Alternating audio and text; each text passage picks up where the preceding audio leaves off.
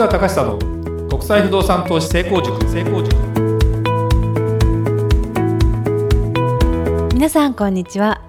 市川隆久の国際不動産投資成功塾。ナビゲーターの吉川良子です。この番組は株式会社国際不動産エージェントがお届けしております。市川さんこんにちは。はいこんにちは。国際不動産エージェント代表の市川隆久です。良子ちゃん。はい。今この収録している場所は千代田区一番町はい。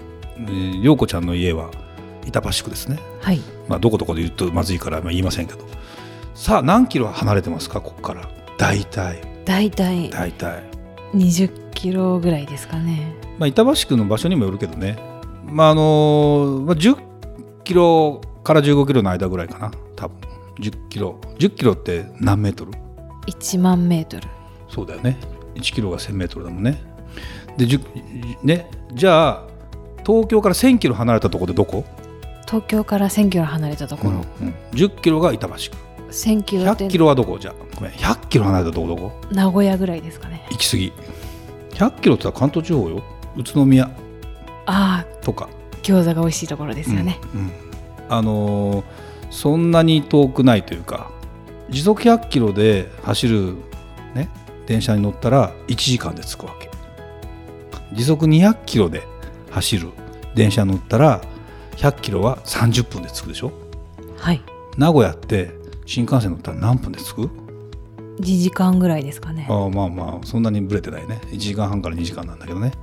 でじ新幹線で時速何キロ？ま あ途中止まったりするからまた微妙だけどね。時速ですか？東京ででそうやってそうやって空間のと距離の実感値を勉強していった方がいいかもしれないね、そうですね、うん、だ宇都宮でしょ？名古屋でしょ？300キロぐらい離れてるんだけど。でそこから大阪行くと500キロぐらい離れてるのよ。1000キロさどのぐらい離れてるか福岡ぐらいになるわけ。じゃはいあ飛行機に乗りました今度。ね。飛行機は時速何キロですかっていう。飛行機ね福岡まで1時間で行きましたと。はい時速何キロですかと。でじゃあですよ今度。今度世界に今度羽ばたきましょう。ね10時間飛行機乗ったらはい。何キロのとこまで行けるよ、1万キロ。そう。ね？はい。1万キロ離れてたところに何があるかですよ。ロシア。地球一周赤道一周何キロ？どのぐらいかと。4万キロなんだ。4万キロ。4万キロ。4万キロ。4万キロ。うん、ってことはさ 4, 4をよ4分の1いけば1万キロだから飛行機ってまあ燃料の関係もあるから一周してずっと飛んでるわけいかないけどさそれは40時間乗ってりゃ帰ってこれるわけよ。理屈的に言うとね、なるほど。で10時間乗ってアメリカ行きました。10時間乗りますと乗るとヨーロッパの手前ぐらいまで行きます。って感じなわけ。南だと10時間乗ると、えードバイに行けます。オーストラリアのシドニーぐらいだと9時間ぐらいで行くのかな？ぐらいのっていうまず空間認識を勉強したらいいかもね。そうですね、うん。すいません。はい。え。次行きましょう。本題行きましょうか。そうですね。はい、はい。えーそれでは今日の番組始まりです、はい。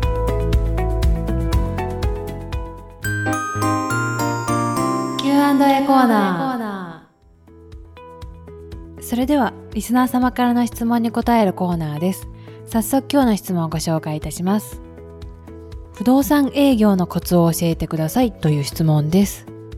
私は某デベロッパー系列の販売会社で入社2年目の営業マンです。え今は横浜エリアのマンションのモデルルームに入って営業をしています。え市川さんは大手デベロッパーでマンションの販売を長く経験されてきたそうですが私は今の成績をもっと伸ばしたいと思っています。ぜひ市川さんからのアドバイスをいただきたいと思います。よろしくお願いいたします。とのことです。まあ海外不動産投資とはあんま関係ない質問ですよね。そうですもねねこれは結構あのよく聞かれたりもするというかね。あのふ僕ずっとやっぱ不動産の営業とマーケティングの仕事をずっとやってきててあのやっぱり一一般的に普通の人が人生で買う買い物の中で一番高い価格じゃない？そうですよね。不動産って、だから例えばさお店に行きました。これください。って言ってパンと買える金額っていくらぐらいまで？何の説明もなくて。1000円ぐらいですかね。そうだよな。1万円ぐらいになると聞くよね。聞きますね。かかあの係の人とかに。家電量販店とか行ってもさ。でましてさ車もそうだ。車私はあの昔バブルの頃これくださいって車買ったことあるんだけど。すごいですね。BMW をバブルだね。BMW をこれくださいっつって。300万ぐらいのやついくら値引きしてくれますか？一回言ってみたかったけどね。もうもう二度と言えないけど、かっこいいですね。でもねそれはねあのいろいろ調べなきゃいけないしだからマンションをね営業で待っててこれくださいって買いに来る人はいないわけ。であのポイントはですねこれ真面目に答えていくと不動産の営業のコツっていうのはあの例えばおにぎりとかだったら仮にこれが100円でもあーまあ500円だとしようとこのおにぎりが。でもかの有名な誰々さんが握ったとかねいうようなおにぎりだったら500円でも売れるかもしれない。まあ数は減るよ。はい。ででもそれがなんでそれができるかというと別に500円100円出せても500円出せないっていう人も中にはいるけど一般的には500円という金額を出すことは大体の人はできるじゃない。価値観は置いといて物理的にお金はあると。で不動産の一番のポイントはまず、えー売ってる商品が例えば5000万円だとしましょう。来ました。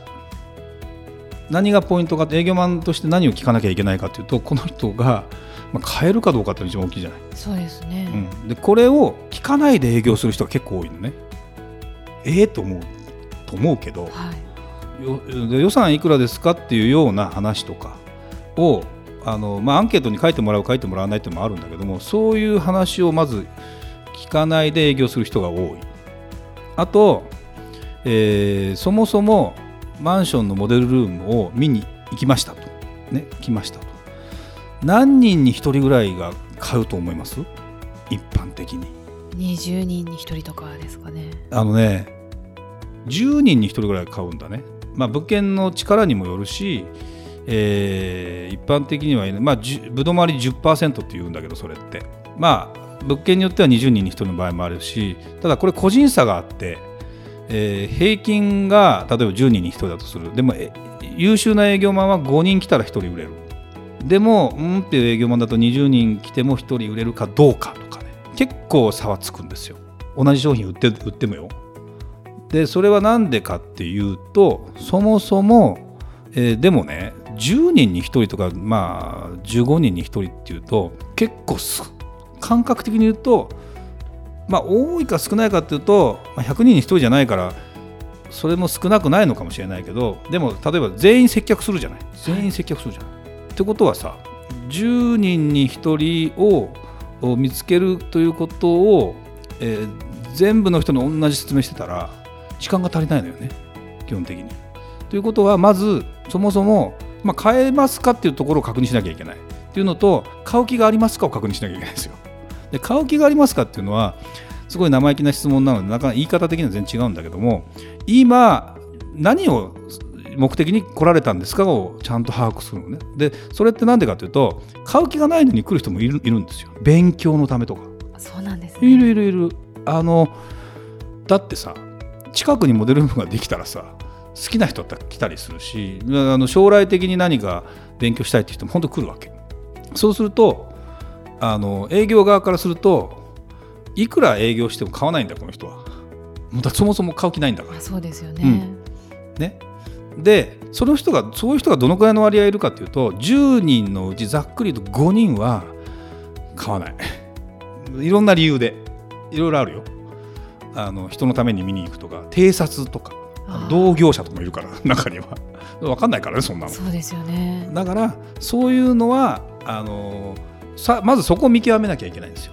だからあのまず10人のうちの最初の5人買いそうな5人に入れるかどうかっていうところの人なのかどうかを最初の会話で、まあ、僕だと5分間喋れば大体わかるけどね。わかるんです、ね、わかるわかる。で分かっててこの人は絶対にもう買った方がいいっていう人が中にはいるんですよで買いたいと思ってるしあとは物理的にお金出せるかとか返済が可能かってとこあるよ。だけど大体ね優秀な営業マンじゃない人は取りこぼすんだな。その絶対この人だったらもう買っていいのにって人取りこぼすの。でも優秀な営業マンは絶対その人は取ってなおかつうーんって迷ってる人に売っていくパターンができる。でそれはもう営業の基本だけどヒアリングが一番です。聞くこと。あの喋っててもしょうがない。だから僕ねあのセミナーだとセミナーって自分の世界をちゃんと皆さんに伝えて夢も与えなきゃいけないからそれを誇張して喋ったりする。でもそれって質問する場じゃないじゃないセミナーはい。まあ、せ質問あったら答えるけどそうじゃなくてみ自ら聞き出す場ではなくてこっちからプレゼンする場じゃない。セミナー営業っていうのはそういうパターン。だけど個別相談でお客さん来た時は必ずお客さんの事情全部聞く、なるほどね、だって何を思っててどういう価値観を持ってていくら予算があるのかって聞かないとアドバイスできないじゃないですか。そうですよね。でこれって別に不動産投資という仮に考えた時も全く一緒で、まあ、そもそも予算がいくらあってその気があってただそう不動産投資になった瞬間にどうなったかとそもそも、あまあ、偵察って人は中にいるかもしれないけどそれなりのお金持って儲けたいと思っている人がほとんどなので買いたいと思っている人が多くなるねあの不動産投資の方が。実際に住む住まないっていう人の方が住めない住む気がないのに来てる人が多い。だからそこをまず見極めておかないとあの誰にでも彼でも同じ営業してしまうっていう人が大体下手くそ。でそれはあの、ね、余裕がないからね聞かないんだよ人の話。なぜかというと聞いて涼子ちゃんももしかしたらあるかもしれない、はい。なこれ聞かれたらどうしよう。答えられない。って言うと聞かないよで聞かないと分かんないのになんか一生懸命喋って営業して買うのか買わないのか分かんないみたいなパターンになるじゃん？そうですねで上司から「この人買うの?」って言われて「いや」っつって「何ランク?」って「うーん」とかってそうやって詰め寄られて「ダメじゃん」っつってだんだん落ち込むみたいなだからやっぱりその人のじ状況を全部聞き出すことが大事ででも聞き出すっていうことはねあの尋問しちゃダメなの。あはいあなたは何で何ですか？って聞いたって答えてくれないからやっぱりちゃんとこの今今ねマンションのモデルに来たけど今うん探し始めてどのくらい経ちますかって聞きゃいいよもう1年も経ってますって言われたら決めきれない人かもしれないのそうですね。でもじゃあ今日が初めてって人だといやすぐは決めらんないよねになるじゃない。まあ本当嘘ついてるからパターンもあるから一概には言えないんだけど大体旬な人っていうのは3ヶ月ぐらいいろんないくつか見てそろそろ買おうかなと思ってる人が一番いいわけ。そこの人に当たった時はもう一生懸命頑張るわけよでそうすると今までこの人がどういう考え方をして住宅というものを捉えてるんだろうか。で住まい感に対する価値はどうなってるのか。結構ねあの住んでいく暮らしていくってことに対しての自分なりのアイデンティティとかポリシーを持ってる人の方が売れる。間違いなく。でそれがない人がもう単純に話を合わせてそうですねそうですねって売れない売れない。だって何の刺激ももらえないじゃない。まあそうですよね。でもたまにはもう何の説明もあんまりしなくても買いたいっていう顔に書いてある人は来るから。でもそういう人ってね10人に1人いない。まあ4 5 0人に1人かもね。でそれがたまたま当たった時は逆に余計なこと言わずにどうぞってやっとけば売れるっていうパターンになるので、まあ、そういう感じだよね。だからまああの今日はちょっとねそういうもうテクニカル的な話だけどあの人生には非常に役立つのかなっていう感じでありまして。あのこんな回答でもいいのかなと思いますけどね。はいありがとうございました。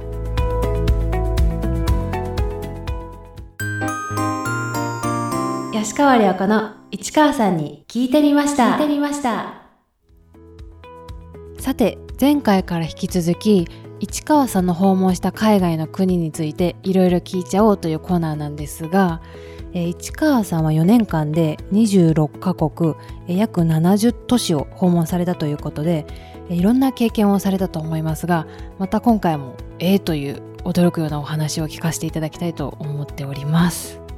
今回もはいモンゴルについて、モンゴルね。そうですね。モンゴルね、はい。モンゴルでね、えーまあ、僕は3回かな。冬真冬とウランバートルね。え真夏とお秋口かな行ってまして、まあ、2年ぐらい前かな最後行ったのはね。だからそこから先は行ってないんだけどモンゴルの中心地にそういうあのチンギス・ハーンってねモンゴル大帝国大帝国っていうのが昔あって、はまあ、あの世界を制覇したわけよ。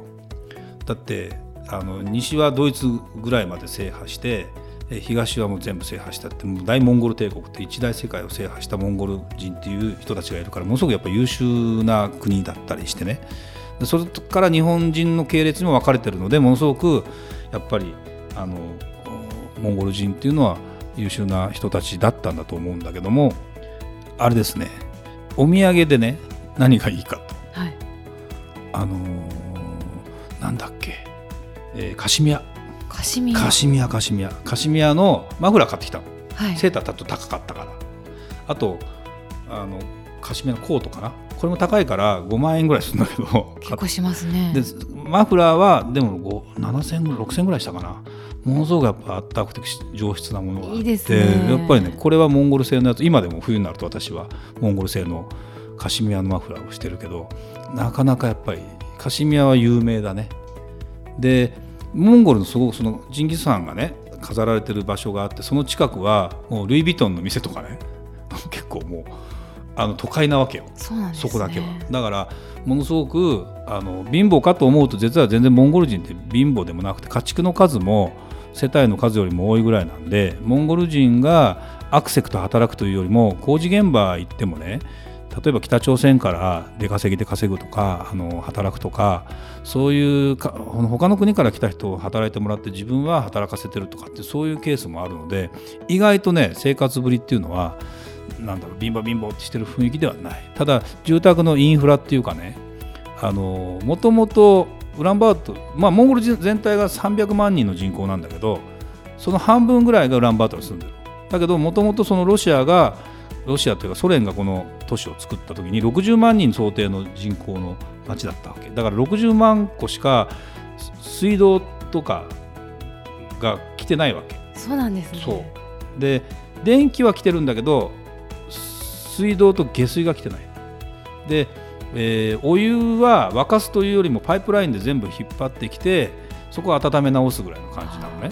そうするとどうなってるかというとあのそういうインフラが整ってない要は水が出ない家トトイレが流れない家が半分ぐらいあるわけだから。だってそうなんですね。60万のうちに150万人住んでるんだからそれがゲル地区と呼ばれてる場所があってそこがもうあの悪い場所じゃないのにもう掘ったて小屋みたく立っててえートイレも外に行かなきゃいけないとか。だからね。そうするとどうなるかと暖房が冬さ、ね、前言ったけど寒いじゃない？はい。それを自分たちで勝手にタイヤとか燃やしたりいろんなもの燃やしたりするからものすごく空気が悪いわけ冬になると。なんですねそういうのはねうーん行ってみなきゃ分かんないけど臭いんだよね冬になると。えそうなんですか？そうそう。そこのエリアだけものすごく匂うし。だからそれは世界都市になるにはちょっとねこう工夫しなきゃいけないしでもそれは本当は国がやんなきゃねやんなきゃいけないんだけどやっぱ社会主義でなかなか落ち着かないでいきなり民主化しちゃったからあのみんなねお金が入ると賄賂で全部自分のところに入れちゃうとか、ね。えー難しいんだよねそのあたりがね。っていう感じの、まあ、モンゴルの住宅事情はありますね。だからもっともっとちょっと頑張って国が成長していく資源はいっぱい持ってるのでいい国なんでねちょっと頑張ってほしいなと思うけどね。はい市川さんありがとうございました。それではまた次回お会いしましょう。ありがとうございました。ありがとうございました。